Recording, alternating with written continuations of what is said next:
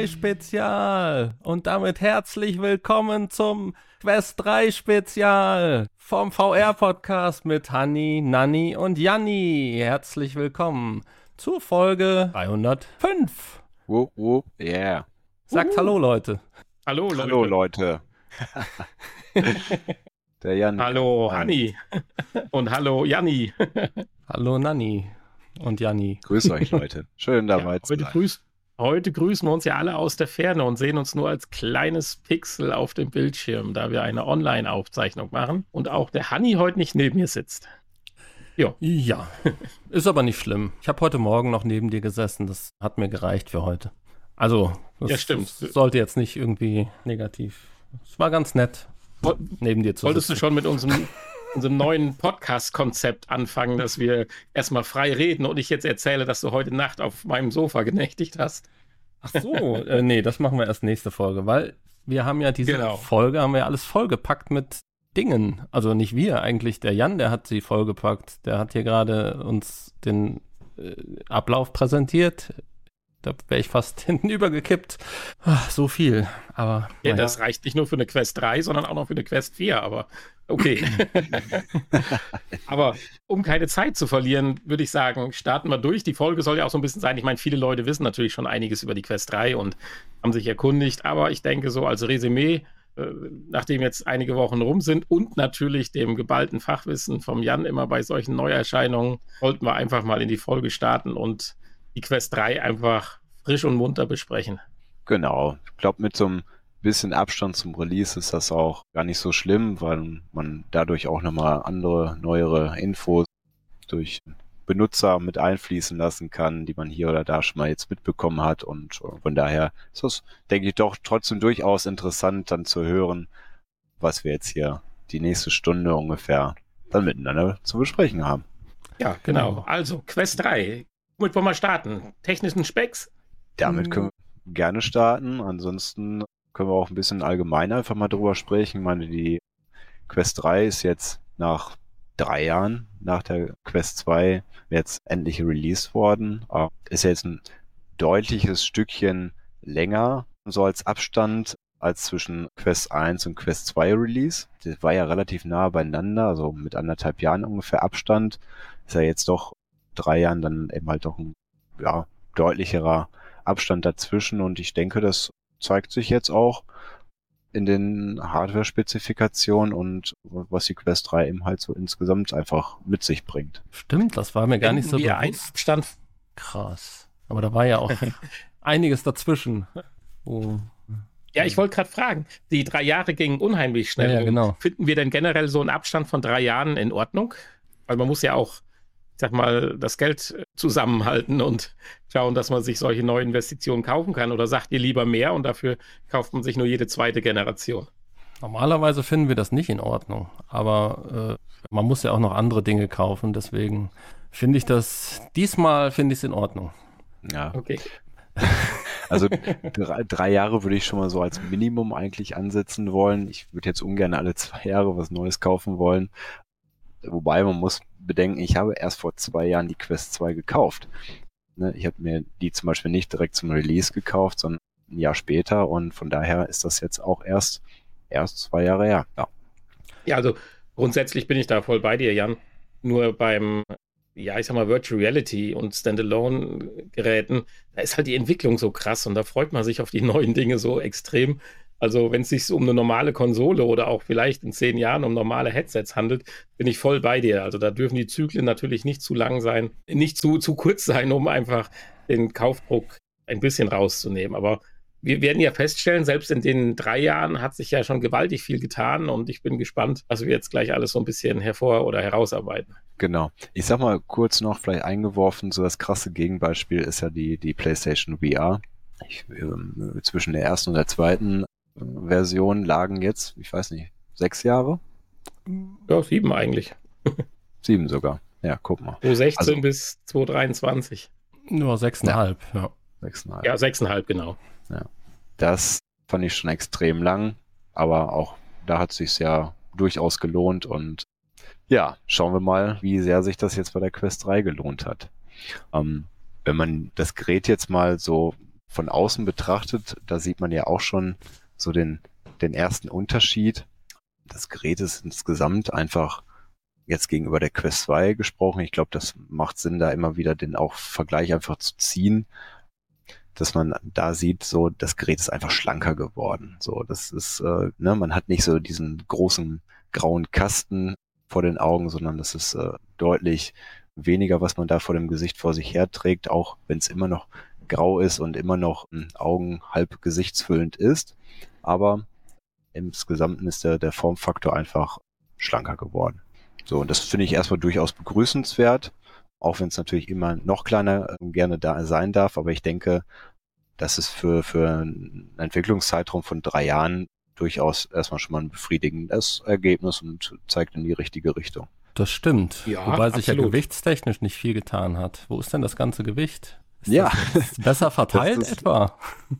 das ist wirklich, wirklich interessant. Sollte man meinen, ne, dass das Gerät dann eben halt auch, keine Ahnung, 100 Gramm leichter daherkommt oder so. Aber nee, es sind irgendwie immer noch rund dieselben 500 Gramm, bis auf 10 Gramm mehr oder weniger da, ähm, die es eben halt immer noch hat. Und aber und das bestätigen ja wohl auch dann einfach die die ersten Berichte. Ja, also ich ich habe jetzt ja noch keine Quest 3 äh, und deswegen müssen wir uns da so ein bisschen auf Hörensagen und Berichte und Video-Tutorials und Reviews eben halt ja zurückgreifen, die da eben halt sagen, so dass das Gerät einfach aber insgesamt komfortabler zu tragen ist als bei der Quest 2, weil eben halt das Gewicht nicht so weit vor dem Gesicht lastet, sondern eben halt näher dran ist und dadurch eben halt äh, ja ins, insgesamt weniger frontlastig einfach wirkt. Wobei äh, dadurch, dass jetzt alles, alle Komponenten, also inklusive Akku und so weiter, wirklich komplett vorne drin sind, ist es, hat es immer noch eine gewisse Frontlastigkeit. Das äh, bedingt einfach eben halt diese Bauart, aber sie ist eben halt reduzierter als bei der Quest 2, was eben halt da dann ein, ein Fortschritt auch wieder ist. Ich meine, das ist natürlich ganz klar den Linsen geschuldet, aber sie haben auch, finde ich, in den ganzen Werbevideos so das ganz gut ausgereizt und so. Wir haben schon mal vor ein paar Folgen drüber gesprochen. Ich glaube, wo es auch schon mal um die Pancake-Linsen ging, dass es eine schmalere Bauform ist. Und da haben wir dann spekuliert, wie viel schmaler ist es denn jetzt nun wirklich? Und jetzt die Werbevideos, die man ja sieht, da sieht man ja dann erst das reine Headset ohne die Polsterung. Und da ist natürlich dann der Unterschied schon gravierend. Und dann kommen aber die Polster die dann jetzt bei der Quest 3, wahrscheinlich aufgrund auch der Form, wo dann die Linse vorm Auge sein muss, das Ganze wieder ein bisschen relativiert. Natürlich ist sie schlanker, ganz klar, aber ich finde in dem Moment ganz kurz, wo dann dieses Polster dann aufgesetzt wird bei der Quest 2 und Quest 3, ist der Unterschied nicht mehr so gigantisch, wie, wie er noch ist ohne die Polsterung. Also ich finde, das haben sie marketingtechnisch echt gut gemacht. Ja, dem kann ich einfach nur zustimmen. Das haben die wirklich sehr geschickt gemacht, dass es im Gesamten einfach deutlich schlanker aussieht, als es ja, also viel, viel schlanker aussieht auf einigen Bildern und, und Videos, als es dann tatsächlich dann wirklich mit dem seitlich Augen umschließenden Gesichtspolstern einfach dann ist. So, das ist aber dann halt natürlich dann auch bauartbedingt, klar, ne, wenn man sich eben halt im Vergleich dazu nochmal die, die Quest Pro ins Gedächtnis ruft, die hatte eben halt nicht standardmäßig diese seitlichen Gesichtsumschlüsse und dann wirkte diese Bauform tatsächlich viel, viel, viel schlanker und war sie auch. Und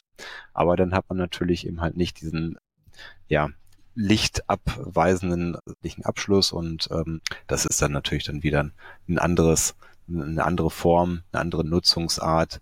Dann ist es dann nicht mehr so die VR-Brille oder Mixed Reality Brille, ja, wie es jetzt eben halt die Quest 3 einfach sein soll.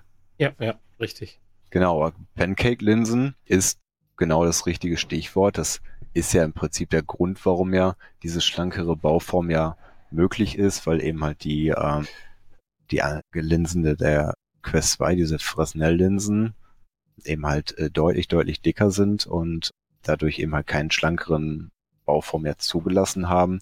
Das ist bei der Quest 3 jetzt anders und das haben die jetzt eben halt deutlich äh, gut ausgenutzt und da muss man sagen, haben sie ja im Prinzip ja die, die es sind nicht genau die Linsen von der äh, Quest Pro. Das sind wohl etwas einfachere, wie ich wohl gelesen habe, um da wahrscheinlich dann den einen oder anderen Euro ein bisschen noch doch wieder einzusparen.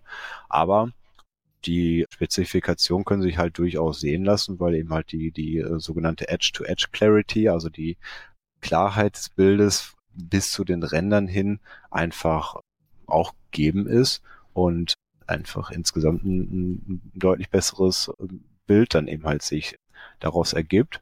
Und äh, das ist eben halt ein deutlicher Vorteil gegenüber der Quest 2 und darauf freue ich mich jetzt einfach auch schon mal demnächst dann das mal selber erleben zu dürfen. Das hatten ja Pico 4 Nutzer ja schon die ganze Zeit jetzt. Äh, die Pico 4 hat ja schon die, die Pancake-Linsen und die ja, diese Bildkleid, muss ich sagen, die, die habe ich so ein bisschen bei der Quest 2, wo man halt mal davon gehört hat, dass es eben halt auch besser geht.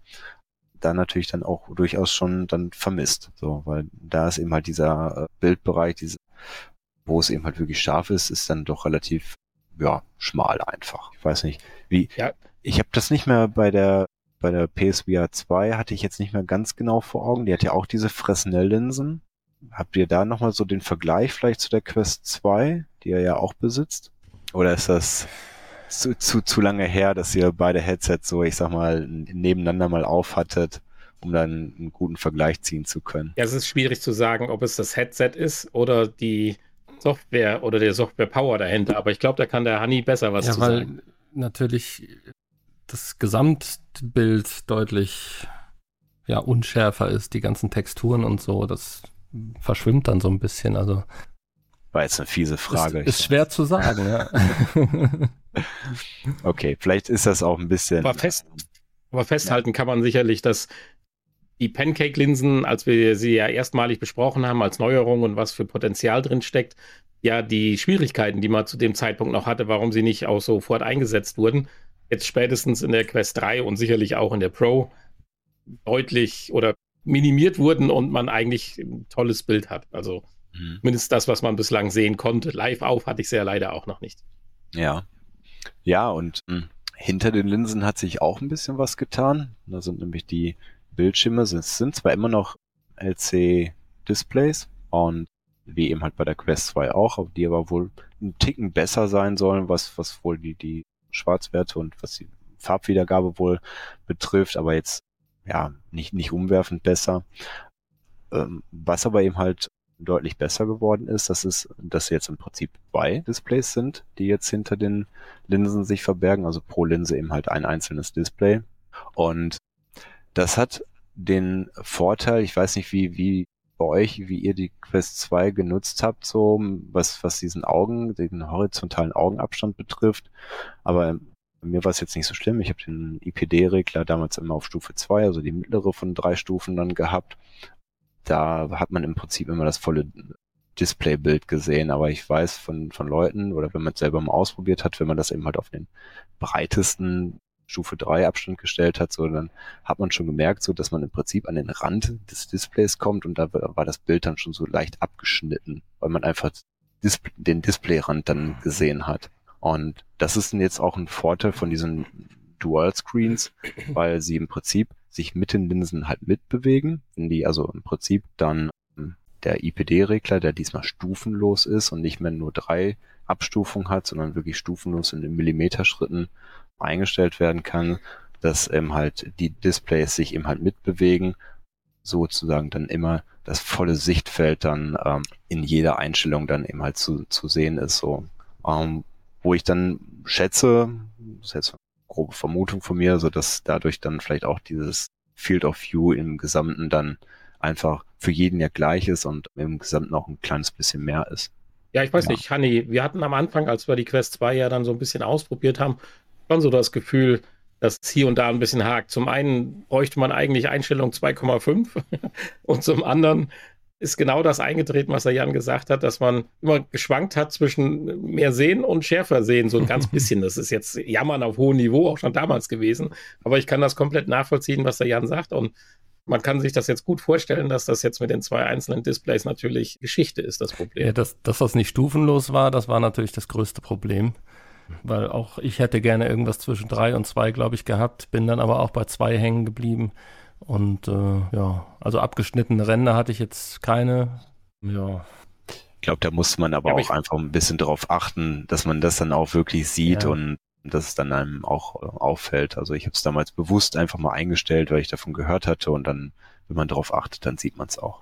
Auf viele Dinge muss man achten, Trotzdem um bin sie ich- zu sehen. Das äh, haben wir ja schon häufiger festgestellt. Und wenn man dann vertieft ist, dann fallen einem viele Dinge ja gar nicht mehr auf. Aber ich bin jetzt gespannt, weil der Jan wollte ja mit Sicherheit auch andeuten, dass ja die zwei einzelnen Displays besser vor den einzelnen Linsen positioniert sind. Was mir bei der Quest 2 zum Beispiel extremst aufgefallen ist, je nachdem, wie man sie aufgezogen hat, wie stramm, wie fest, in welchem leichten Winkel, bequemer, unbequemer und so weiter, dadurch hat sich schon der Display-Ausschnitt, finde ich, ziemlich gravierend verändert. Also gravierend im Sinne von, dass am Rand natürlich mal mehr, mal weniger zu sehen war, aber bis hin, dass manche Menütexte, die ganz außen waren, manchmal nicht zu sehen waren, wenn ich das Headset bequem auf hatte. Und vielleicht ist das jetzt dadurch natürlich auch minimiert oder optimiert. Ich Genau. hatte ja sogar immer noch den Brillenabstandshalt angebracht. Das heißt, generell nochmal irgendwie zwei Zentimeter weiter weg. Guck mal, und den kannst du dir jetzt mittlerweile dann auch sparen bei der Quest 3, weil das ist jetzt auch eine, eine Neuerung, die das Gerät einfach mit sich bringt gegenüber der Quest 2, nennt sich Eye Relief Mechanismus. Das heißt, im Prinzip kannst du dann den, den, ja, wirklich den, den Abstand zwischen Auge und Display, also der Linse, dann eben halt einstellen, so dass es eben halt möglich ist, wenn du Brillenträger bist, da eben halt ein bisschen mehr Abstand einzustellen, so dass die Mhm. Brille vernünftig drunter passt und halt dann nicht direkt an der Linse hängt oder mit der in Berührung kommt. Und das finde ich ist eine super Neuerung und wer keine Brille trägt oder Kontaktlinsen hat, könnte sich im Prinzip das auf die kleinste Stufe dann einstellen, was dann auch nochmal das, das Field of View nochmal insgesamt ein bisschen vergrößert, weil man einfach mit dem Auge einen Tacken näher an der Linse dann eben halt dran ist. ja. Und das Also Field die- of View, bitte? Die Displays, die wandern ja da wahrscheinlich dann auch mit. Also weiter weg oder näher ran, ja. Denk ich mal. Mm, Nee, das ist im Nee. Prinzip, Ja, aber trotzdem der- wird der Abstand ja von deinem Auge Ja, genau. größer und das reduziert die Sichtfeld, was der Jan meinte. genau. Das ist Ja, also das hat ja dann den gleichen Effekt wie der Brillenabstandhalter, theoretisch. Genau, richtig. ist im Nur, Prinzip dass es eingebaut ist. Ist eingebaut, aber es ist nicht besser. cool. Das ist in diesem Gesichtspolster mit integriert im Prinzip, was sich dann eben halt so ein bisschen näher dann eben halt an das Headset, an, an, an die Linse heranschiebt oder eben halt dann den, den Abstand dann vergrößert. Also da ist das wohl mit eingebaut. Ähm, ja, und was eben halt das äh, Sichtfeld jetzt äh, betrifft, also da habe ich jetzt allerdings verschiedene Meinungen jetzt äh, gehört, die gingen von, naja, kaum anders als bei der Quest 2 bis zu, naja, man sieht schon, dass es eben halt doch ein Tacken mehr ist und auch, auch ich weiß noch, das ist, scheint, je nachdem vielleicht wie es gemessen wird oder auf welche Quelle man dann eben halt guckt, ob es diagonal, horizontal gemessen wird oder so. Ich habe jetzt Werte von 100 bis 110 Grad in der horizontalen äh, ja gelesen und gehört und dem gegenüber stehen halt ungefähr 95 Grad, die sich wohl bei der Quest 2 da als Wert etabliert haben und naja, das wären also so, so 5 bis 15 Grad ungefähr mehr. Die Wahrheit liegt vielleicht da auch in der Mitte. Ähm, Aber wir haben ja bei der PlayStation VR 2 gesehen, was 10 Grad mehr ausmachen. Also das ist schon ein großer Mehrwert. Klar, größer geht immer, aber ja, ich denke. ich finde es auch absolut begrüßenswert und finde, das geht natürlich absolut in die richtige Richtung. Klar würde man sagen, ja, mehr wäre immer besser, aber naja, das muss ja auch mit entsprechend mit Pixeln befeuert werden, das mehr, weil sonst geht natürlich die Detailschärfe dann einfach flöten. Ja, und ich denke auch für die Pancake-Linsen wird das immer anspruchsvoller. Da ist garantiert auch eine physikalische Grenze einfach erreicht, so sonst hat man dann irgendwann so eine Brille wieder wie die Pimax, die einem da irgendwie 10, 15 Zentimeter rechts und links vom, vom Gesicht noch absteht, ähm, weil man da entsprechend da, ja, dann noch das mehr an Sichtfeld hinpacken musste. Ja, und Jetzt haben wir aber die Quest 3 so sehr gelobt, können wir jetzt auch mal was sagen, was uns nicht gefällt? du weißt, worauf ich hinaus möchte. Ja, ich weiß, worauf du hinaus willst. Und das ist etwas, was die PSVR 2 nämlich hat. Zumindest das Eye-Tracking hat sie. Ja, und Eye- und Face-Tracking, das fehlt halt der Quest 3. Genau, das muss man leider festhalten. Das ist sehr schade. Ähm, ich meine, dass ich es relativ früh irgendwo mal gelesen habe. Es hat sich bei mir relativ früh Hinterkopf verankert. Deswegen habe ich auch gar nicht so sehr damit gerechnet, dass es kommt. das war mal ein ursprünglicher Plan wohl von, von Mark Zuckerberg, weil er dann irgendwann mal ausrief, naja, die nächste Quest-Brille, also die Quest 3, soll das sozialste Headset der Welt werden. Und da hat er sich wahrscheinlich dann auch das Metaverse irgendwie vorgestellt und das Horizon Worlds, diese Social-App von, von Meta, wo dann natürlich so, so ein Eye- und Face-Tracking wunderbar mit da reingepasst hätte, aber ja, irgendwie ist Meta da umgeschwenkt und hat gesagt, nee, komm, das sparen wir uns weg und packen dafür vielleicht andere Dinge rein. Ja, es wäre mal interessant zu wissen in der Struktur dahinter, was die einzelnen Sachen so für Kosten verursachen. Wie eben schon mit der Linse oder beziehungsweise mit, dem, ja, mit der Linse zwischen der Pro und der 3. Was bedeutet das pro Headset? Sind das 20 Dollar, 40 Dollar oder so? Das wäre echt ja. mal interessant zu wissen, aber ich glaube, an die Informationen kommen wir nicht dran. ich habe so eine gewisse Vermutung, dass Pico nicht ganz unschuldig daran ist, dass wir da vielleicht darauf verzichten mussten, weil die ja, ich sag mal, mit der, mit den Pancake-Linsen ja auf einmal um die Ecke gekommen sind und ein tolles Bild dahergezaubert haben und Meta sich vielleicht gedacht hat, okay, puh, dann muss die Quest 3 es auf jeden Fall auch haben und naja, zu teuer darf es dann auch nicht werden. Naja, müssen wir an anderer Stelle vielleicht einen Rotstift ansetzen. Möglich, ja. Ja, und mh, hm, auf die Displays vielleicht nochmal zurückzukommen, wo wir gerade schon mal beim Thema Auflösung eben halt waren. Da sind, wie gesagt, eben halt die zwei Displays verbaut und jedes Display hat jetzt eine, eine Auflösung von, sind wir mal ganz genau pixelzählermäßig unterwegs, sind von 2064 mal 2208 Pixeln, die eben halt mal zwei, sind wir bei jetzt insgesamt neun Millionen Pixel, die da befeuert werden. Wenn man jetzt mal den ähm, Vergleich mal zu Quest 2 nimmt, da waren es noch sieben Millionen Pixel und bei der Quest 1 waren es viereinhalb Millionen Pixel, also die Hälfte da muss man sehen, finde ich, das ist eine gute, stetige Steigerung. Klar, auch da hätte man sich vielleicht mehr wünschen können, aber ich denke, das ist einfach ein gewisser Kompromiss, den man da auch eingehen muss, so mit dem, ne, die müssen ja auch befeuert werden, diese Pixelanzahl und ja, das ist vielleicht einfach so ein Fortschritt, den man in drei Jahren dann halt erzielt und wo man vielleicht auch nicht ja, mit mehr hätte unbedingt rechnen müssen oder können. Also ich war mit der Quest 2 Auflösung eigentlich sehr zufrieden. Ich weiß gar nicht, wofür man mehr braucht. Also. ja. Auch doch keiner. Ähm, ja, kann man, kann man natürlich so sagen. Ähm, wenn man natürlich jetzt bedenkt, so dass im Prinzip die, dass das Field of View jetzt ein bisschen größer geworden ist, so bedarf es natürlich einfach ein paar Pixel mehr, um eben halt die, die gleiche Pixeldichte natürlich wieder hinzukriegen. Ähm, ja, korrekt. Von daher denke ich, war es einfach absolut notwendig, da ein Stück eben halt mehr mhm. zu, ähm, drauf zu packen. Ja, ansonsten an der Bildwiederholrate hat sich jetzt eigentlich nichts getan. Da sind die, die drei Standard-Wiederholraten wie bei der Quest 2 auch, die 72, 90 und auch 120 Hertz. Von daher da keine Veränderung, Verbesserung oder keine Verschlechterung. Ähm, völlig in ja. Ordnung, finde ich. Ich, ich sage auch, wir brauchen nicht die 240 Hertz wie beim Shooter am normalen äh, Curved-Monitor oder so. Ich denke mal, da sollte man die mehr an Power dann doch eher noch in die Texturen und dann in die Grafikleistung an sich stecken, bevor wir über mehr als 120 Hertz nachdenken. Denke mal, das sollte erstmal auch, ausreichen. Ja, also ich hatte mir die, die 120 Hertz, die sind bei mir bei der Quest 2 eingestellt. Ähm, ich hatte mal den Vergleich zu 90 gezogen. Ich muss sagen, war jetzt irgendwie für mich jetzt kein deutlicher Unterschied. Vielleicht habe ich es auch nicht so stark darauf angelegt in irgendwelchen Szenen, dass, dass man es dort dann deutlich dann bemerkt. Also von daher denke ich, ist das auch völlig okay. Ja, ich hatte jetzt irgendwie, ich weiß gar nicht mehr welches Spiel, auf der PlayStation VR 2 ein Spiel, da konnte man in den Optionsmenü auch umschalten zwischen 90 Hertz und 120 Hertz und hatte dann entweder eine schönere Optik oder eine schlechtere Optik und mehr Hertz. Aber 90 Hertz waren eigentlich völlig ausreichend. Also ich habe mich nicht unwohl gefühlt. Ja gut, wir sind ja auch schon alt. Wir sind schon alt, ja. Ja, wir sind vor allen Dingen schon einiges gewohnt. Ne? Da, reichen 90 Hertz, unsere Augen kriegen das so, so nicht mehr so schnell hin. Ja gut, ne, ich meine jetzt äh, ist natürlich dann auch die Gefahr größer, dass, dass du Motion Sickness oder sowas bekommst. Ne? Ja, ja, aber wenn mein Auge und mein Kopf nicht mehr schneller als 90 Hertz auflöst, brauche ich auch nicht mehr.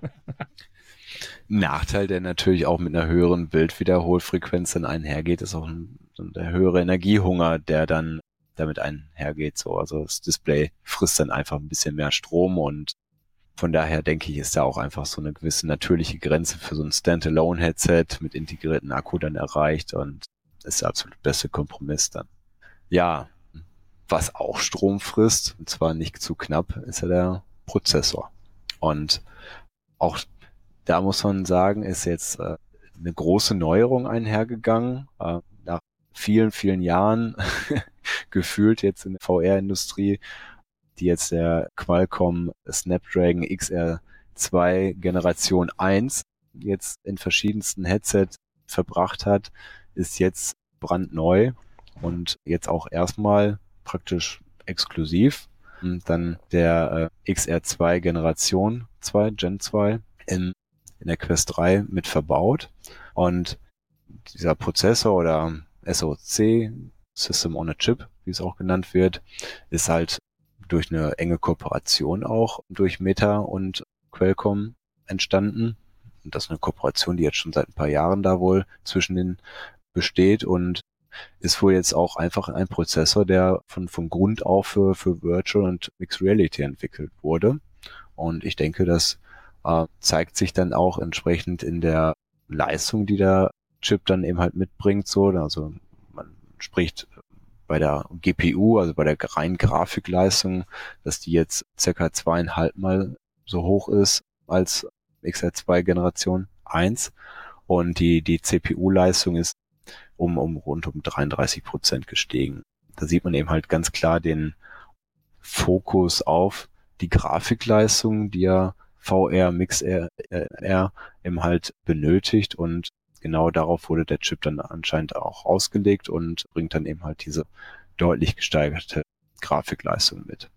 So, äh, dabei ist dann noch eine äh, sogenannte NPU, wusste ich erstmal gar nichts mit anzufangen. Was ist das? Eine Neural Processing Unit, also die ja KI-Leistung mitbringt und äh, die ist laut Qualcomm um den Faktor 8 gestiegen gegenüber der Generation 1. Äh, was wir davon Tolles haben, ich weiß es nicht. Hört sich erstmal toll an, nehmen wir mit. Ja. Ähm, mal gucken, was dabei herauskommt.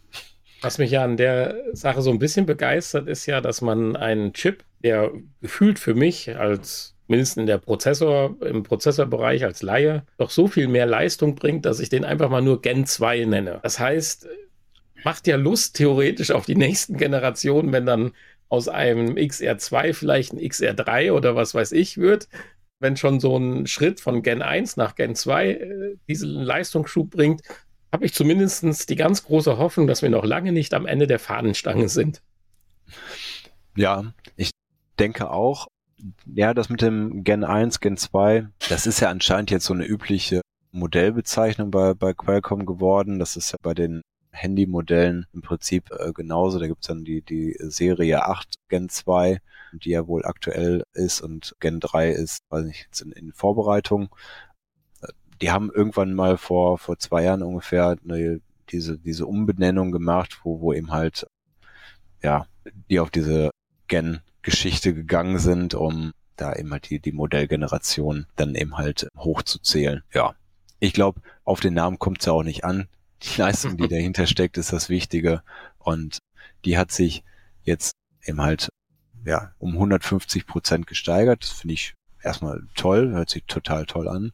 Und hört sich nicht nur gut an, sondern das scheint auch richtig was zu bringen. So wenn man den, den ersten Berichten, den ersten Grafikvergleichen da äh, traut und äh, sieht, dann ist das wirklich ein deutlich sichtbar besseres Bild, was dabei herumkommt und das sind bis jetzt dann auch einfach nur ähm, Spiele oder Apps, die eben halt ja aufgebohrt worden sind. Das sind noch nicht mal Spiele, die rein für diesen Prozessor, für, für dieses Headset, die Quest 3 eben halt entwickelt worden sind. Und da bin ich einfach in Zukunft nochmal gespannt, was da eben halt möglich sein wird. Ja, was die, was die, das Mehr an Leistung betrifft, da finde ich, es ist eine richtig coole Sache. So, es gibt anscheinend, war mir jetzt auch gar nicht so geläufig bei der Quest 2, eine sogenannte Standardauflösung, die bei 1440 mal 1584 Bildpunkten liegt, also eine ganze Ecke unter dem, was das Display eigentlich nativ hat. Das ist so die, die Standard-Render-Auflösung. Und alle Spiele, die eben halt, oder Apps, die genau in dieser Standardauflösung laufen und fahren, werden bei der Quest 3 dann automatisiert, ohne dass der, der Entwickler da irgendwie nochmal Hand anlegen muss, dann auf eine höhere Renderauflösung hochgehievt, nämlich 1680 mal 1760. Sich jetzt erstmal gar nicht so viel an, es sind aber rund 33 Prozent mehr Pixel, also nochmal ein Drittel mehr. Und das denke ich, äh, es ist eine tolle Sache, wie eben halt Spiele direkt von, von Haus aus dann schon mal zumindest grafisch von der Auflösung her schon mal optimierter herkommen. Wenn man jetzt mal überlegt, in der horizontalen die 1600, nee, doch, wenn man es mal rechnet, wenn man jetzt überlegt, 95 Grad Lichtfeld zu 105 oder 110, dann wird das ja schon quasi aufgefressen. Mhm. Und erschreckend oder krass ist ja dann, wenn du sagst, 33 Prozent mehr Pixel, die müssen befeuert werden für so ein bisschen mehr Nährwert. Da sieht man dran, dass die Steigerungen der Prozessoren, wenn man da hört, das 1,5-fache oder so, ganz schnell auch wieder futsch ist, wenn man auf die Auflösung dann zu sprechen kommt. Interessant ist auch, dass die vertikale Auflösung sich erhöht. Ist das Sichtfeld eigentlich in vertikaler Richtung auch größer geworden? Das habe ich nirgendwo gelesen oder mal irgendwo beobachten können. Ja, kann ich dir eigentlich ehrlich gesagt auch gar nicht so genau sagen. Ich habe jetzt eher so immer die, die horizontale und diagonalen Werte irgendwie mitbekommen. Ähm, die, die vertikalen sind mir jetzt gerade gar nicht so geläufig. ja, da wird auch nie drüber gesprochen. Haben wir ja auch vorher bei keinem, keinem anderen Modell irgendwie mal als Feature gehabt oder so. Hm. Ja. Muss allerdings sagen, hatte ich mich jetzt auch mal ein bisschen eingelesen, dass diese Standard-Renderauflösung ist im Prinzip eigentlich nur so, so ein unterer Standard, wo die Spiele und oder die Apps einfach optimal mitlaufen in den verschiedenen Bildwiederholraten und es durchaus ja auch Software gibt, die man per per äh, Sidequest ähm, da reinladen kann, wo ja die Renderauflösung dann sogar äh, bei jeder App nochmal nach oben geschraubt werden kann. Sogar bis zu der, der nativen Auflösung des Displays selber. Wobei das dann schon wieder grenzwertig ist, weil da Bildwiederholraten in der Regel dann doch immens einbrechen, so dass es dann eben halt nicht mehr so optimal spielbar ist. Aber so, so 10, 15 mhm. Prozent mehr kann man wohl durchaus bei der einen oder anderen App eben halt einstellen, weil da einfach noch gewisse Reserven drin sind und das ist so, so ein, so ein Projekt, wo ich mich, glaube ich, auch nochmal dran wagen würde, das einfach mal auszuprobieren, ähm, was, was da so möglich ist. Fand ich total interessant, dass da, dass man da noch ein bisschen dran, praktisch dran rumspielen kann. Absolut, absolut. Hm. Ja. Ja, genau. Ich würde sagen, äh, prozessormäßig sind wir da jetzt erstmal auf einem guten Stand. Dann, was den Prozessor noch beiseite steht, ist eben halt ein bisschen mehr Arbeitsspeicher gegenüber der Quest 2. Die hatte 6 Gigabyte und jetzt sind es bei der Quest 3 sind es 8 Gigabyte. Sind eigentlich nur 2 Gigabyte mehr. Und ich war auch zuerst echt enttäuscht, weil die Quest Pro hatte ja schon 12 Gigabyte und ich hatte echt gedacht so, okay, damit würde die Quest 3 definitiv gleichziehen, weil die ja nun mal jetzt auch ein Jahr später als die Quest Pro rausgekommen ist. Und das Gerät soll ja dann vielleicht auch, sagen wir mal, wieder drei, vier Jahre dann ja auch ja, vorne mitmischen und aktuell sein. Ähm, habe dann aber auch nochmal gelesen, dass im Prinzip sogar die 6 Gigabyte für die Quest 2 eigentlich schon etwas fast zu viel des Guten waren, weil die in der Regel auch nicht vollständig ausgenutzt werden konnten. Dafür, dafür war einfach, ich sag mal, für, für so, so große Grafiktexturen und so weiter waren einfach die, die, der, der Grafikchip dann nicht performant genug, um, um das eben halt auszunutzen und ausreizen zu können. Und so dass da schon Stimmen einfach da waren, die gesagt haben, okay, hört sich zwar nicht viel an, 8 Gigabyte, aber es ist völlig ausreichend. Und dann kam ein Vergleich, wo ich gedacht habe, yo, äh, da haben sie auch recht. Wenn man jetzt mal überlegt, eine PlayStation 4, komischer Vergleich jetzt, aber die hat auch in Anführungsstrichen nur 8 Gigabyte. Und was die in 4K-Auflösung da zum Teil da herausgeholt hat an den Spielen und da war ein deutlich, deutlich performanterer Prozessor dahinter. Äh, da muss man dann wieder sagen, okay, dann reichen vielleicht doch die 8 GB für so einen mobilen Prozessor-Chip, der so ein Standalone-Headset jetzt befeuern soll. Ja, gut erklärt, kann man nachvollziehen. Dann weiche ich von meiner These, mehr ist immer besser, mal ein bisschen ab. Das stimmt ja trotzdem. okay. Und die PS4, die musste ja auch keine VR-Spiele damit in 4K darstellen. Die Auflösung war etwas niedriger, das ist wohl wahr. Bei der PlayStation VR 1. Ja, okay, dann. Der nächste Punkt, der interessiert mich natürlich jetzt wieder besonders, weil ich da doch glaube, dass man den viel zu häufig unterschätzt für das immersive Spiel- oder Anwendungserlebnis. Und da hat sich ja doch auch ein bisschen was getan, zumindest mit der Standardausführung bei der Quest 3. Ich meine natürlich das Thema Audio. Ja, genau, Audio. Ja, extrem wichtig eben halt für ein immersives Erlebnis und im Prinzip wie bei der Quest 2 auch gibt es bei der Quest 3 genauso die Lautsprecher integriert in das äh, seitliche Kopfband. Da hat sich jetzt grundlegend erstmal gar nicht so viel getan, aber im Inneren ist wohl, hat sich ein bisschen was getan, ohne jetzt genauere Details zu kennen, so dass im Prinzip die, die maximale Lautstärke wohl nach Angabe von Meta 40 Prozent eben halt erhöht wurde, was ich persönlich jetzt gar nicht als so grundlegend wichtig empfand, aber was auch mehr sein soll, ist halt mehr Bass. Und das finde ich toll. Ja, und das, genau.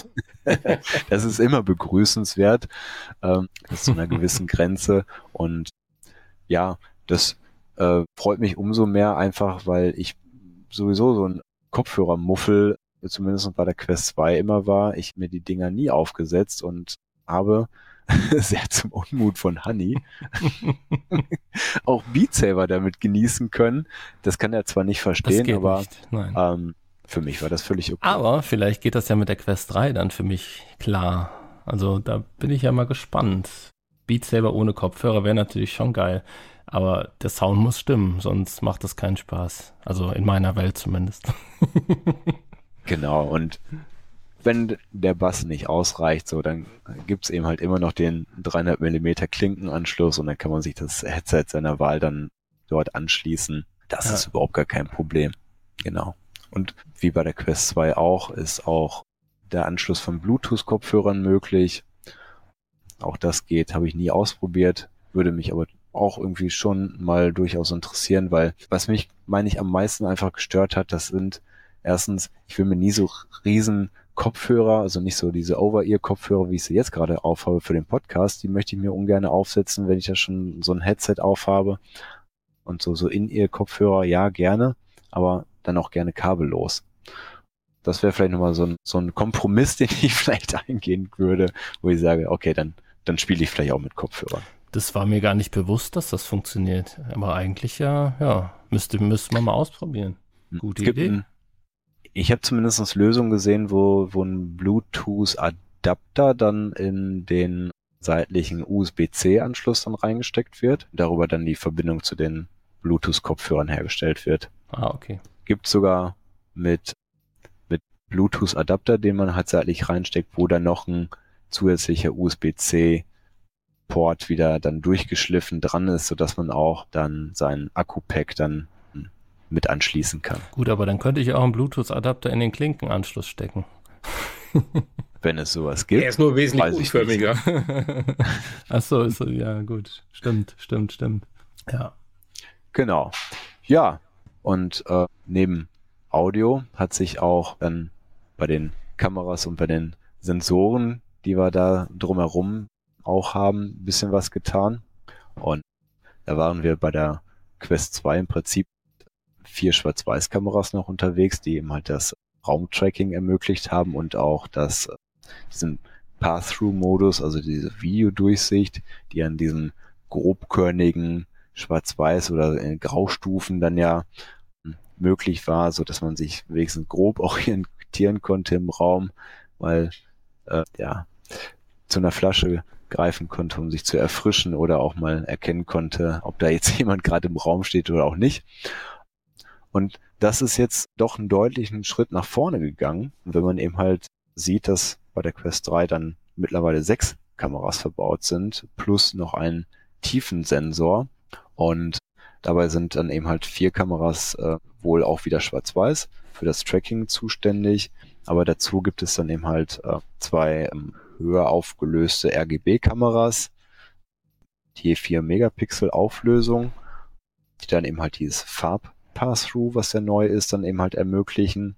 Und zumindest Meta sagt, dass sie die 4 Megapixel Kameras dann schon die zehnfache Auflösung gegenüber der Schwarz-Weiß-Kameras der, der Quest 2 haben.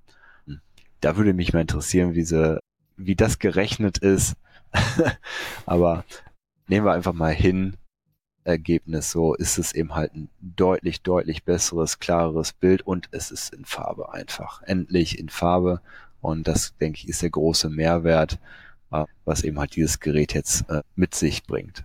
Ja, ja, sicherlich allein für den normalen Gebrauch, wenn man mal schnell durchschauen möchte, aber natürlich auch für einen ganz anderen Punkt, den wir ja wahrscheinlich gleich noch im zweiten Teil des Podcasts kommen.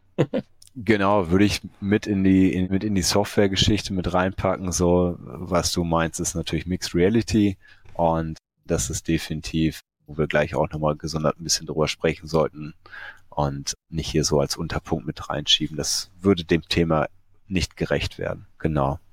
Die, was äh, wir noch als weitere Neuerung dann bei der äh, Quest 3 mit dabei haben, sind jetzt äh, genannten Touch Plus Controller. Ähm, die waren schon ein bisschen länger angekündigt, schon vor, vor über oder vor knapp einem halben Jahr, vor dem Metagaming Showcase.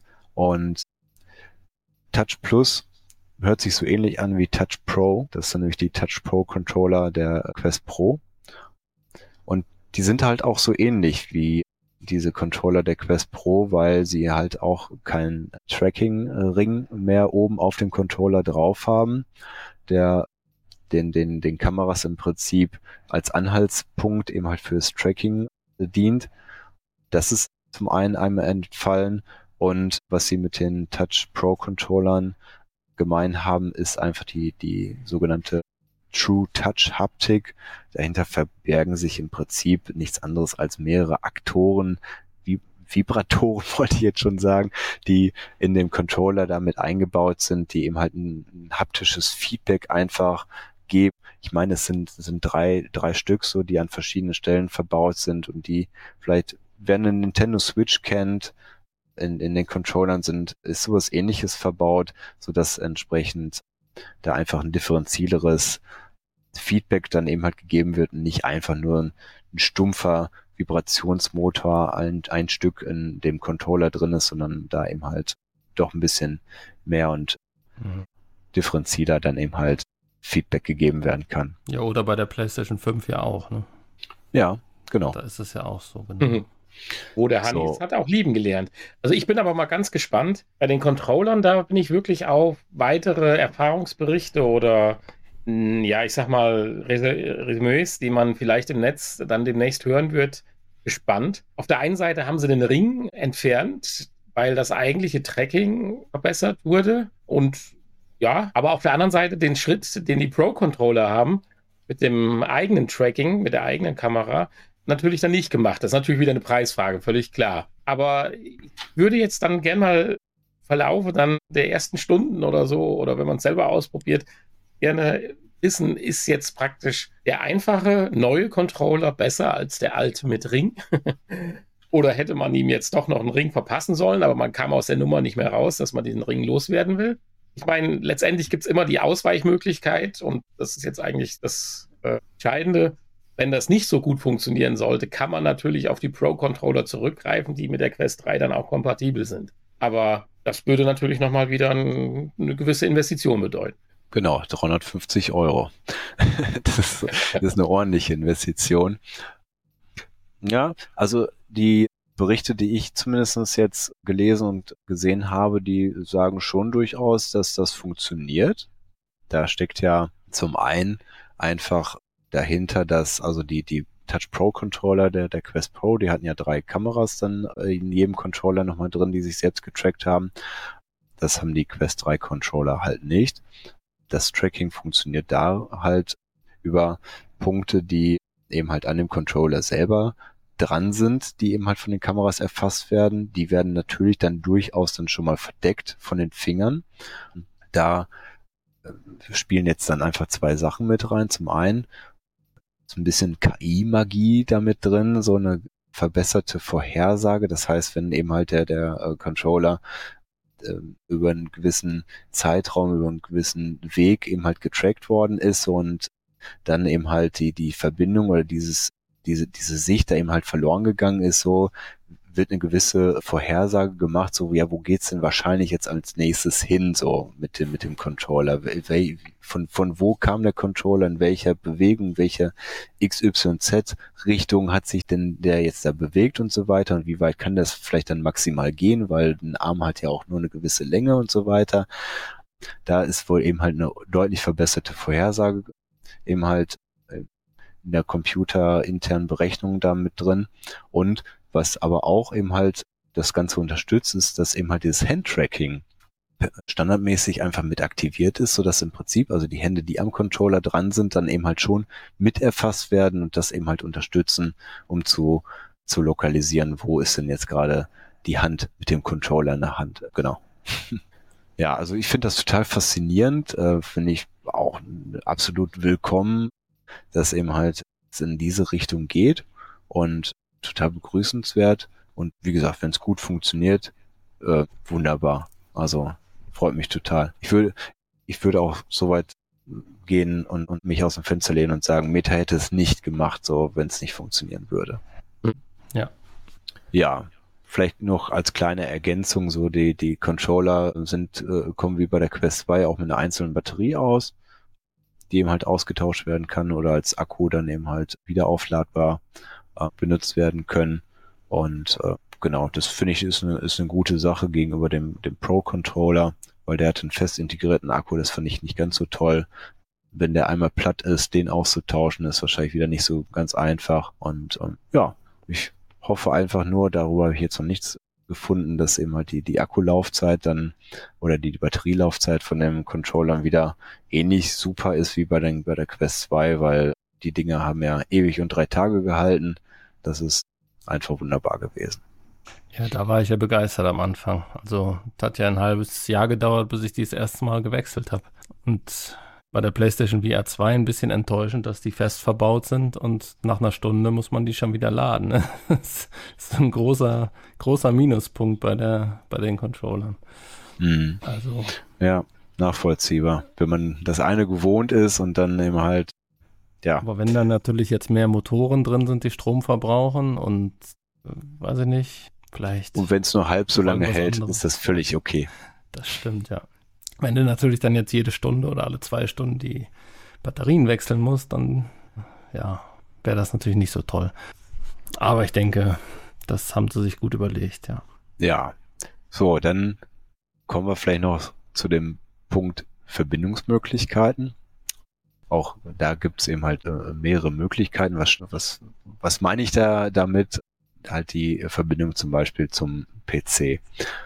Dass man eben halt, natürlich ist die Quest 3 hauptsächlich erstmal als Standalone-Headset eben halt ausgelegt, aber genauso wie bei der Quest 2 lässt sich diese einfach dann an den PC anschließen, um eben halt auch PC VR genießen zu können. Zum Beispiel eben halt ja über Steam die VR-Spiele, die man dort erworben hat, dass man die damit dann genießen kann. Und die Verbindung ist immer halt dann entweder möglich, dann eben halt über ein USB-C-Kabel oder eben halt per, per Wi-Fi.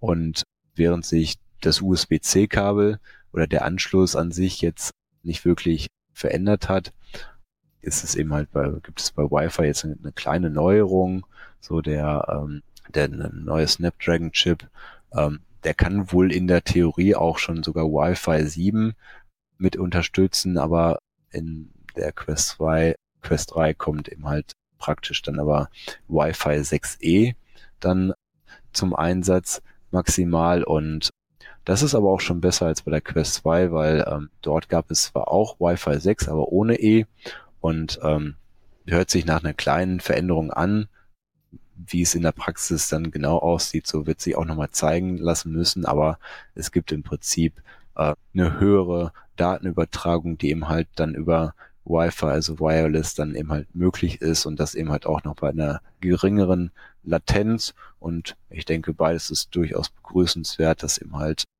ja, bei der höheren Auflösung, denke ich mal, wird auch eine höhere Datenrate einfach notwendig sein. Von daher ist das definitiv schon mal ein guter Schritt. Und geringere Latenz ist äh, natürlich immer begrüßenswert, wenn eben halt die Reaktionszeiten dann ja einfach schneller dann ausfallen können, um eben halt von der Controller-Eingabe zum PC berechnet und dann eben halt das Bild dann auf die Brille gestreamt wird.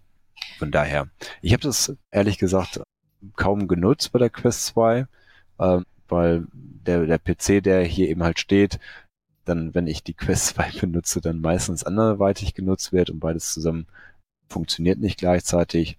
Aber ja, würde mich einfach, äh, würde, würde ich definitiv mal wieder ausprobieren wollen, wenn dann meine Quest 3 hier ins Haus kommt. Muss natürlich auch der Router passend dazu vorhanden sein, der auch eben halt dieses Wi-Fi-Protokoll mit unterstützt.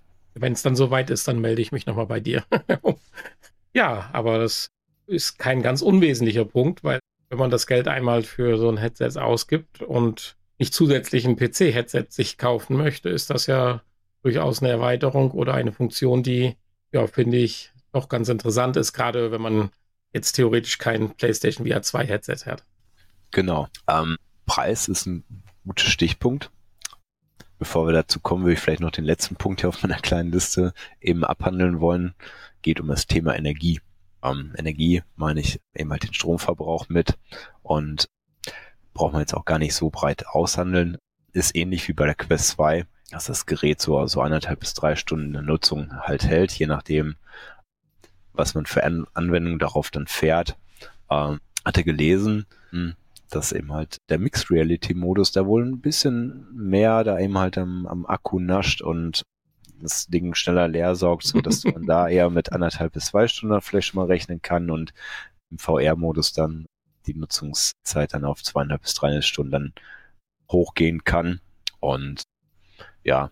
Aber da, auch da hast du ja gleich eine Lösung, wenn du zum Preis wenn du auf den Spre Preis zu sprechen kommst. Da kann man auch einiges hochschrauben, um zumindest dieses Problem zu lösen. Äh, auf jeden Fall, genau. Und damit meine ich nicht das beigelegte Ladegerät, was eben halt dann das Gerät wohl in rund zwei Stunden wieder auflädt, sondern da gibt es eben halt auch eine optionale Aufladestation, mit der aber netterweise direkt die, die Controller mit aufgeladen werden können. Da war ich erst ein bisschen stutzig und dachte so, naja, gut, wenn ich aber Batterien drin habe, wie sollen die damit aufgeladen werden? Aber mit der Aufladestation kommen auch zwei Akkus für die Controller, sodass eben halt die Controller dann mit aufgeladen werden können. Was eigentlich an und für sich jetzt erstmal eine nette Sache ist. So. Genau. Und dann kommen wir zum Preis. Was kostet das Ganze denn? Ja, hm, die Quest 3 haut preislich erstmal rein. Was meint ihr? Ja, Im Vergleich zur Quest 2 zumindest schon, ja. Da habe ich auch gedacht, ich meine, die, die Quest 3 denkt man ja, gut, das ist ja ein Nachfolger von der Quest 2 und die wird ja vielleicht in so einer ähnlichen Preisregion landen, aber hm, nee, da muss man doch ein bisschen tiefer in die Tasche greifen und ich bin mir noch nicht ganz sicher, aber vielleicht ist das auch ein ganz kluger Schachzug, zumindest aus äh, wirtschaftlicher Sicht seitens Meta, dass man sagt, naja, die Quest 2 mit ihren Einstiegspreis von 350 Euro lassen wir erstmal am Markt. Und dann gibt es ja noch die 256 Gigabyte Version der Quest 2, die ja 450 Euro kostet.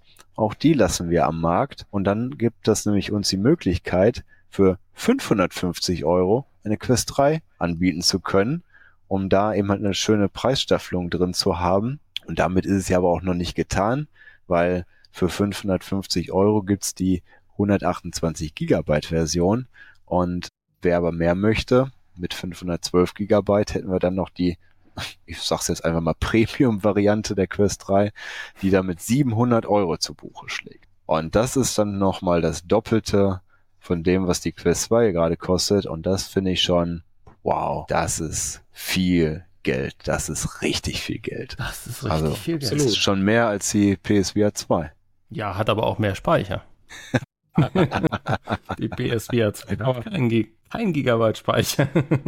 Wir hatten das in der letzten oder vorletzten Folge ja kurz angekündigt, was das gerade so schön zelebriert, den Preis.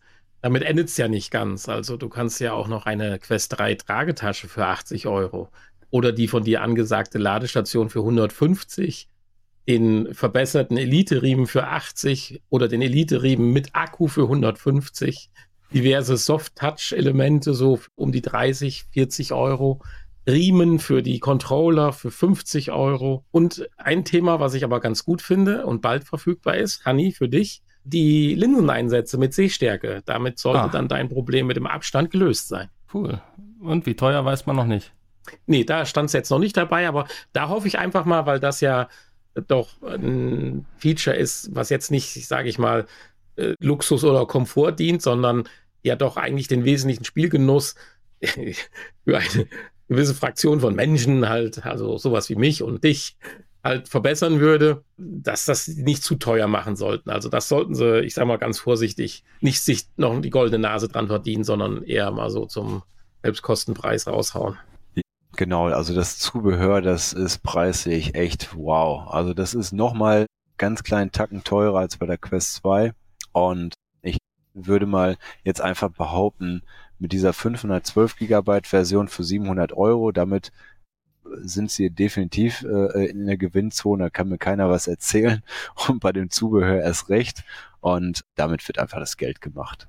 So, das äh, ist, wird Du hast auch noch sein. bei dir in deiner Liste das wunderschöne Linkkabel für 100 Euro, das habe ich ganz unter Tisch geschlagen. Ja, das ist das gleiche Linkkabel, was es auch schon für die Quest 2 gab. Das hat auch damals schon immer 99 Euro gekostet. Also das ist ja, aber äh, da gibt es wunderbare Alternativen, Gott sei Dank, wo man da auch ein bisschen besser und kostengünstiger dann mit unterwegs ist und auch schon mal einen Meter mehr dann mit realisieren kann. Also da habe ich auch ein Kabel hier liegen, das hat fünf Meter und ich glaube, das hat, keine Ahnung, 30 Euro gekostet und das funktioniert genauso gut, ist vielleicht eine Spur dicker als dieses optische Linkkabel, aber offiziell vom Meter, aber in der Funktion her gleich.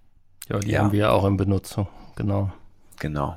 Ja, jetzt, jetzt hat Meta immerhin nochmal so eine kleine Aktion jetzt zum, zum Release gestartet, wo sie sagen, okay, bis zum 27. Januar, da, wer da das Headset kauft, der kriegt auf jeden Fall das Spiel als Raz 2, dann inklusive mit dabei für, ich weiß nicht, das Spiel kostet glaube ich 50, 60 Euro alleine. Das ist natürlich dann immerhin nettes Goodie, wo man sagen kann, immerhin, wenigstens das und wer auch die 700 Euro auf den Tisch legt, so der kriegt zumindest nochmal ein sechs Monats Abo von MetaQuest Plus eben halt mit dabei. Das ist sind auch ungefähr 50 Euro Gegenwert, so, wo man ja im Prinzip dann jeden Monat nochmal zwei Spiele, zwei Gratis-Spiele vom Meta ausgewählt, dann eben halt dazu geschenkt bekommt. Äh, weißt du über diesen Plus das Plus-Abo außer den zwei Spielen noch etwas mehr? Gibt es auch noch irgendwie so eine Art Bibliothek oder was hat das noch für Vorteile?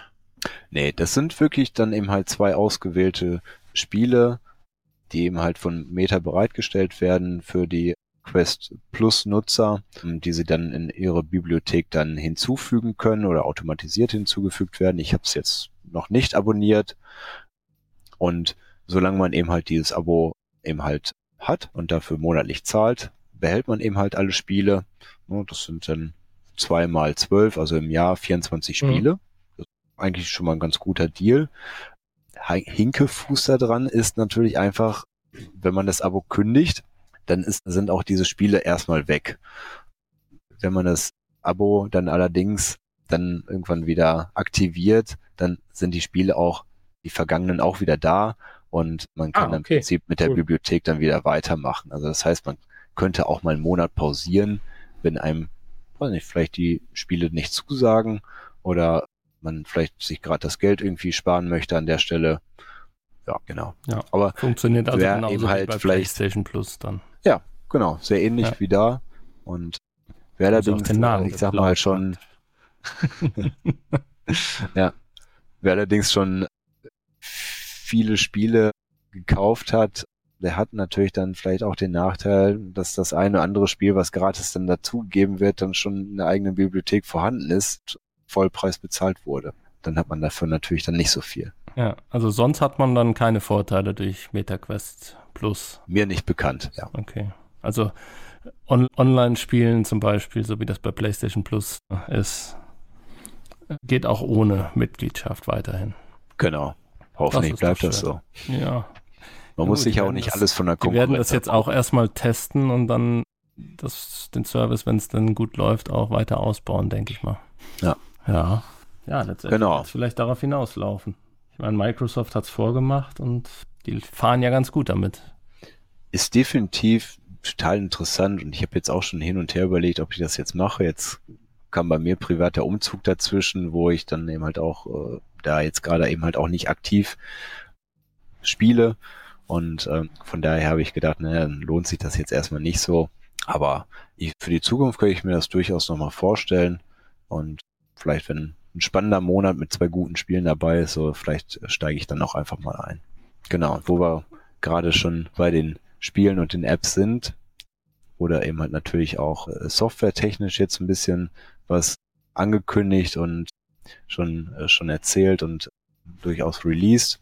Und zum, zum Thema Software und Quest 3 kann man erstmal festhalten, dass grundsätzlich alles, was bisher für die Quest 2 an, an Spielen und Apps rausgekommen ist, ist auch erstmal abwärts, also die, die Quest 3 ist abwärtskompatibel zu Quest 2 Spielen und Apps, so dass eben halt jegliche Software, die bis jetzt raus ist, eben halt sofort weitergespielt werden kann. Und dann, wie wir es vorhin ja auch schon erwähnt haben, auch in, in einer höheren Renderauflösung, die dann eben halt automatisiert dann gefahren wird auf der Quest 3, so dass man da direkt auch einen kleinen Mehrwert dann einfach hat. Ja, und dabei soll es aber nicht bleiben, sondern es wurde zumindestens bei der Meta Connect angekündigt, dass eben halt 100 neue und für Quest 3 abgegradet Spiele oder Apps eben halt bis Ende des Jahres jetzt rauskommen sollen und ungefähr die Hälfte davon sind auch mit einem Mixed Reality Modus dann ausgestattet. Das ist unglaublich und Wahnsinn.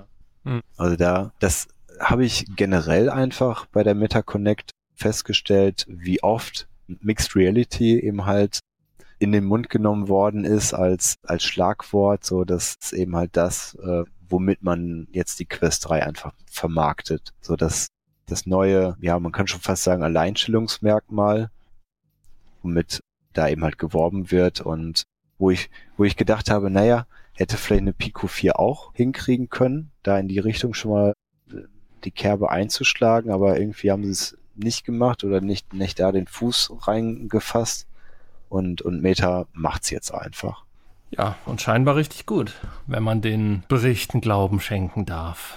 Es ist zumindestens, würde ich sagen, schon, schon eine gewisse neue Art zu spielen, so, wenn man eben halt äh, schaut, dass man, also was heißt Mixed Reality Modus im Prinzip, dass ja die, die eigene Umgebung, der Raum, in dem man sich ja befindet, ja mit eingeblendet wird über dieses, was ja durch dieses äh, Farb-Path-Through ja möglich wird.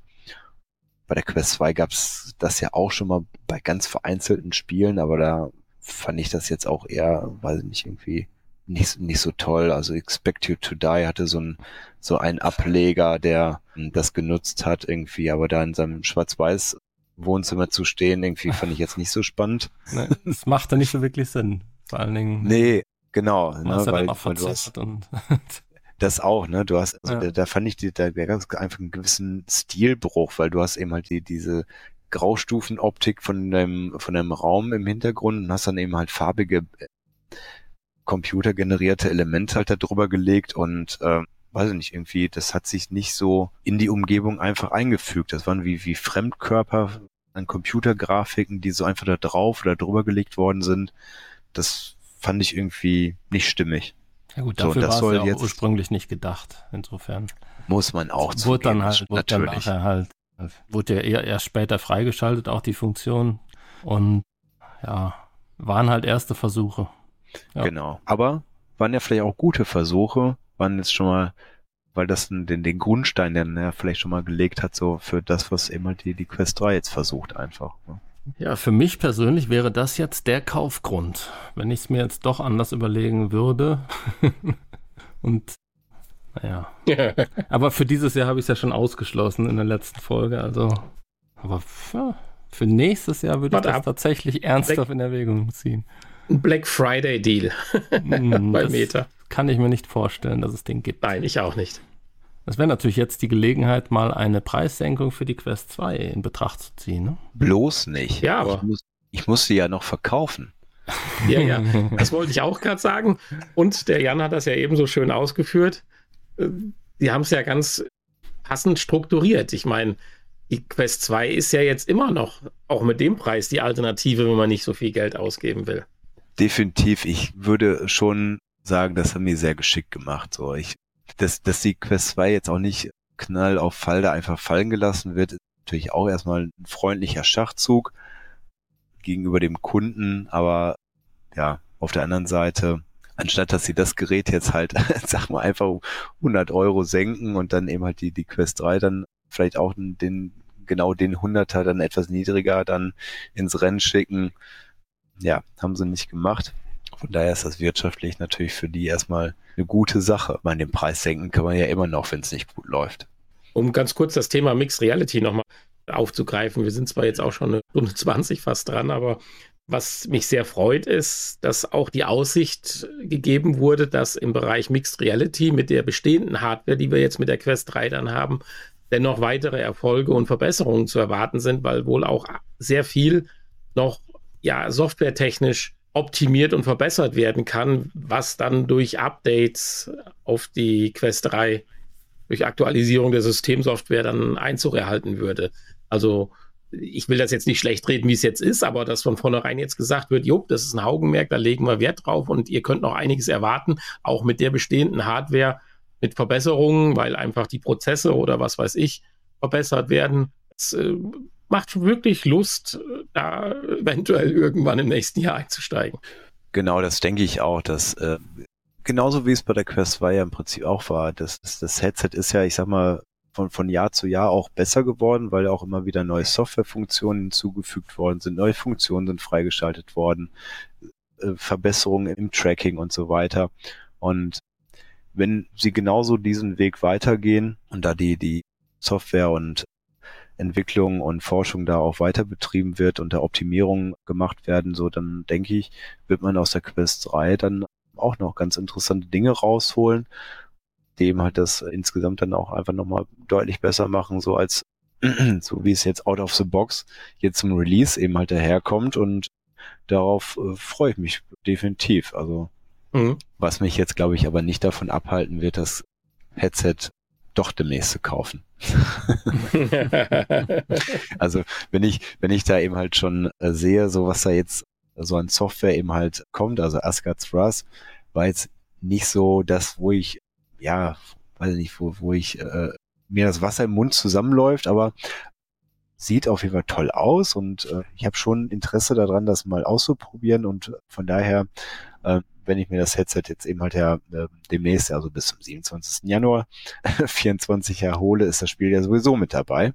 Und von daher. Gibt es dann nachher eine neue Aktion mit einem anderen Spiel? Dann wartest du bis Anfang 20. Januar. Da kann man eine Wette drauf eingehen, aber ne, weiß ich nicht. Ansonsten. Nee, tu das mal zeitnah, damit wir auch hier jemanden haben, der uns ein bisschen was berichten kann. Und dann kommen wir dich mal besuchen. ja, definitiv. Ist ein guter Grund. Ne? Jetzt war ich das letzte Mal ja bei euch, dann kommt ihr diesmal zu mir. Ja.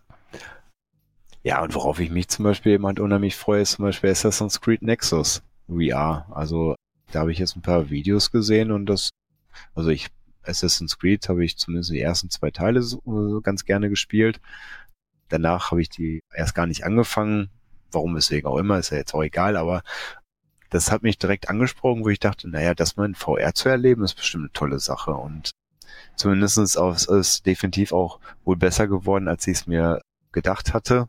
Ich hatte schon mit dem Schlimmsten nicht gerechnet, aber Ubisoft hat uns dann an der Stelle wohl anscheinend nicht enttäuscht und von daher bin ich mal sehr gespannt, das eben halt mal selbst erleben zu können. Ja, also wenn ich abschließend jetzt ein Resümee, äh, also nicht für den Podcast, für die Folge, aber für mein persönliches kleines Resümee zur Quest 3 und der Zusammenfassung, die wir gerade gebracht haben, muss man ganz klar sagen, für mich hat Meta es geschafft, jetzt ein Headset dahin zu legen.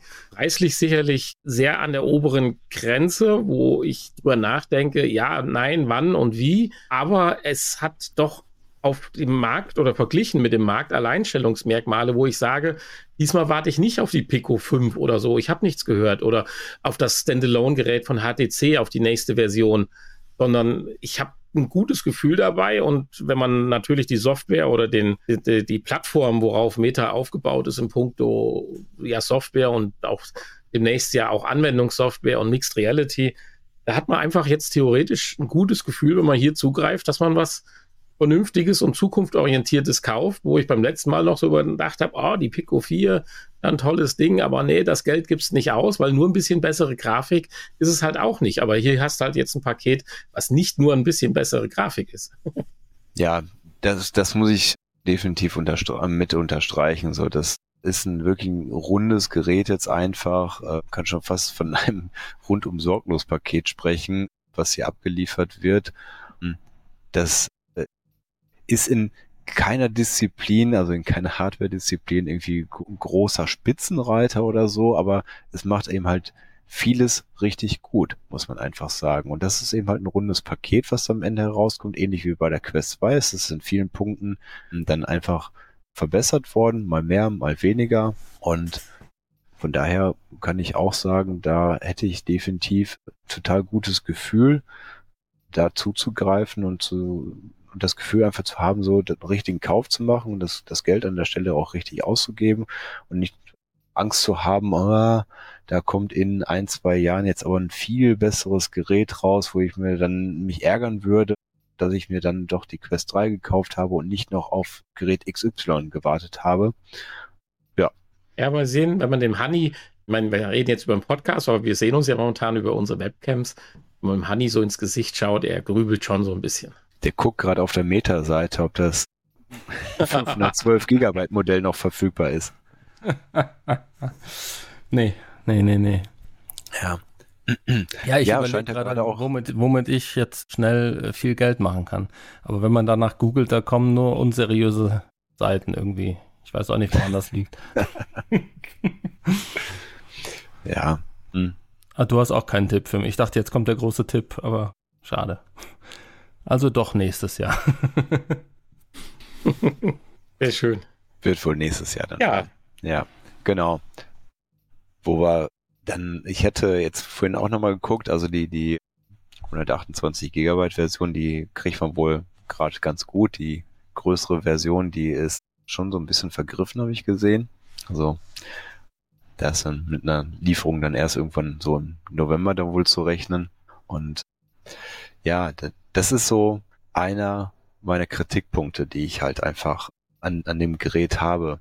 Als äh, jetzt die Ankündigung kam, äh, dass die Quest 3 dann mit 128 Gigabyte Speicher rauskommt, da habe ich gedacht, huh, also da hätte ich mir einfach die 256 gewünscht. Als unterste. Als unterste Grenze, genau, und hätte gedacht, dass sich da die Quest 3 auch von der Quest 2 abheben würde. Macht Meta jetzt nicht. Ähm, ich finde es schade, weil die 128 Gigabyte der Quest 2 sind bei mir auch immer wieder doch an der Grenze.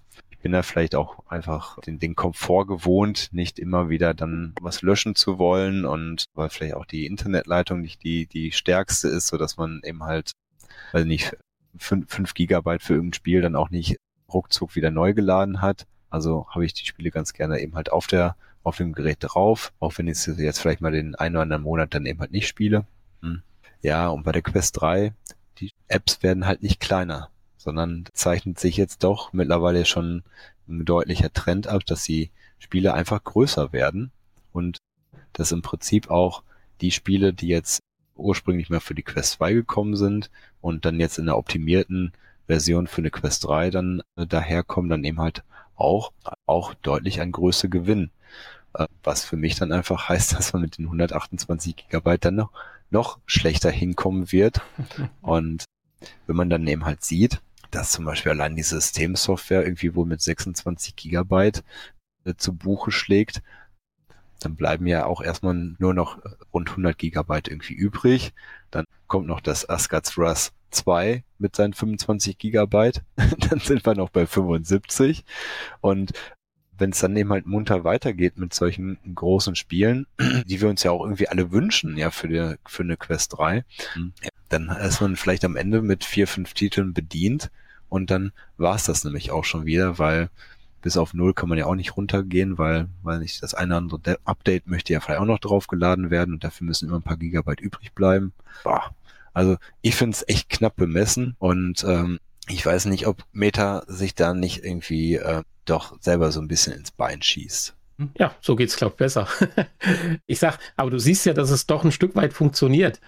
Weil, wenn du siehst, dass äh, die größeren Versionen ja ausverkauft sind, beziehungsweise zurzeit längere Lieferzeiten haben, sind die Leute ja dann doch noch bereit, da den Euro locker zu machen. Wobei ich ja mir sicher bin, dass der Preisunterschied zwischen den Versionen nicht der, ja, ich sag mal, der Kostenmehrung in der Herstellung entsprechen glaube, da holt sich einfach, holt man ein Stück weit das zurück, was man vielleicht vorher verloren hat und kann trotzdem noch mit, sag ich mal, der günstigsten Version aufwarten, die, naja, so gerade noch vernünftig klingt vom Preis her mit 549 Euro. Ja, das sehe ich auch so. Das ist vielleicht auch da wieder geschickt kalkuliert, dass man da, ja, die Leute doch wieder ein bisschen dazu bewegt, dann zu der größeren Version zu, zu greifen, die einfach dann für Meta garantiert einfach äh, gewinnabwerfender sein wird, profitabler ist.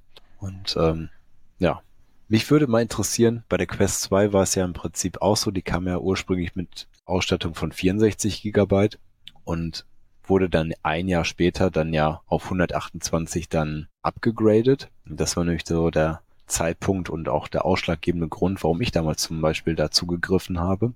Und würde mich interessieren, ob wir nicht vielleicht in einem Jahr sowas ähnliches wieder erleben, wo es dann vielleicht das Upgrade dann bei der Quest 3 von 128 auf 256 Gigabyte dann doch gibt. Weil man vielleicht merkt, naja, ist vielleicht doch ein bisschen knapp bemessen gewesen. Ich glaube, die 64 Gigabyte waren damals bei der Quest 2 auch ein bisschen knapp bemessen. Auch das wird Meta garantiert schnell erkannt haben.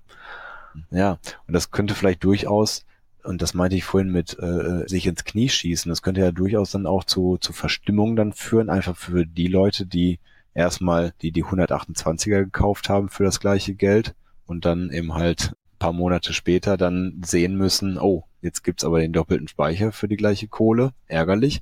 Oder dass eben halt die, die jetzt zu der ganz großen Version gegriffen haben, dann denken, naja, die 256 hätten es mir eigentlich auch getan und die hätte ich dann auch günstiger haben können. Aber das werden wir auch dann vielleicht frühestens in einem Jahr erfahren.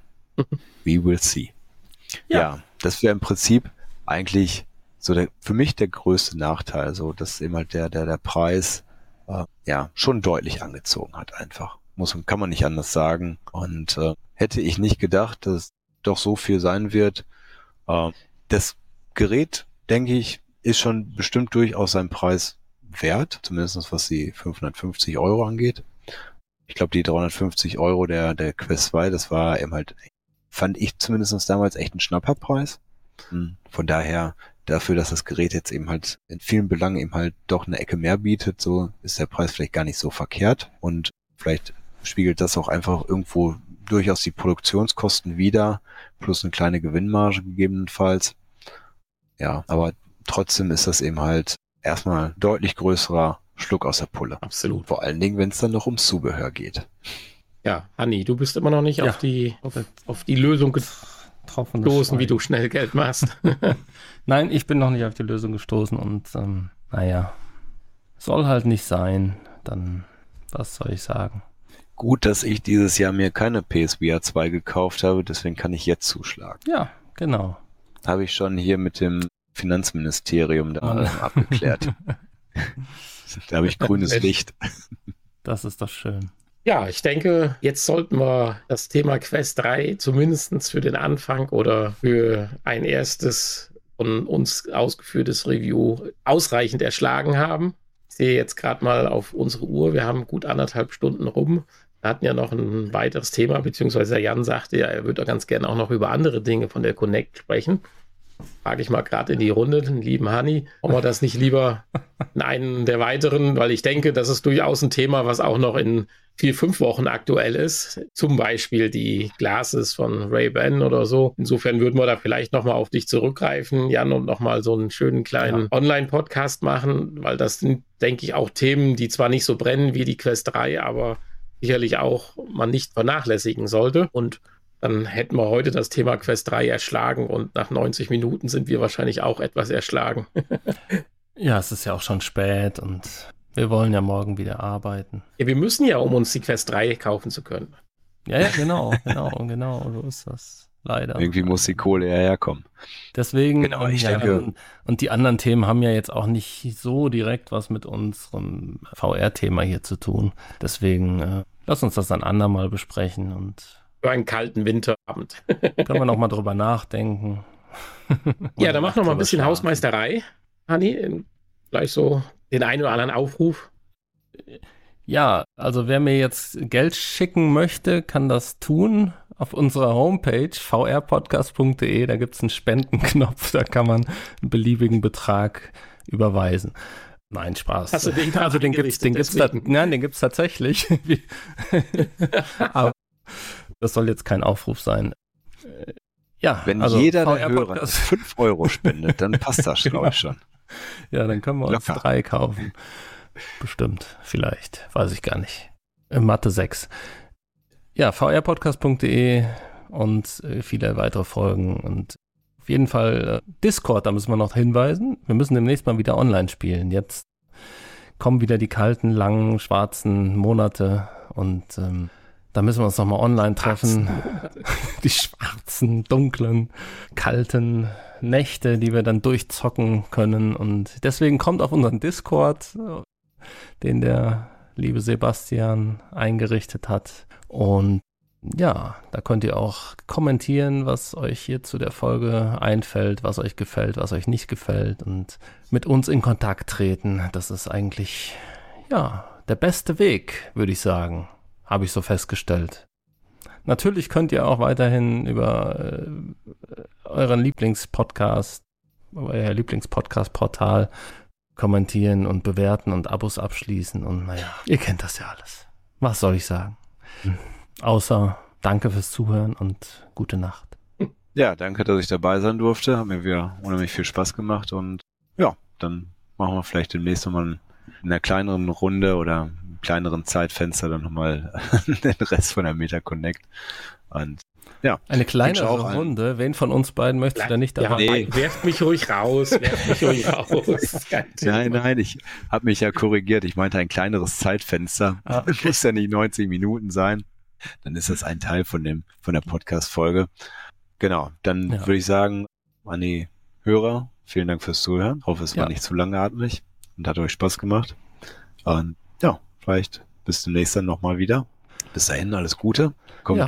Gut durch den Oktober und den blöden November. Auf in den schönen Dezember. Kommt gut durch die tiefen, dunklen, schwarzen, langen Monate. okay. Ja, genau. Ja, also. Ja, auch von meiner Seite vielen Dank und auf Wiederhören bis zur nächsten Folge, hoffentlich bald. Und dir, Jan, vielen, vielen Dank.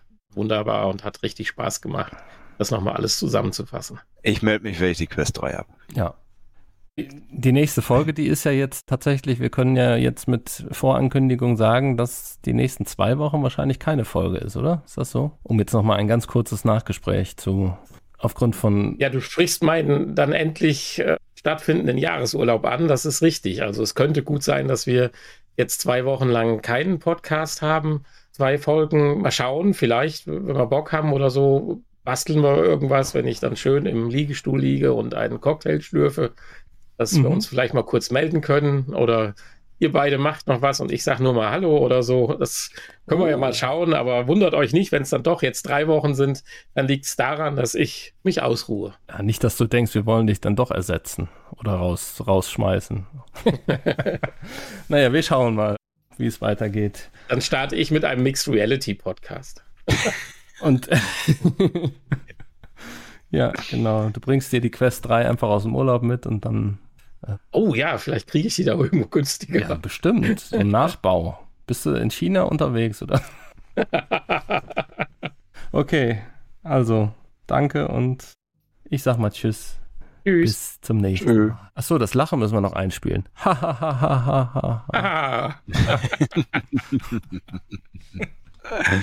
Genug gelacht heute. Und nicht den Browser schließen jetzt, ja? Nee, nicht den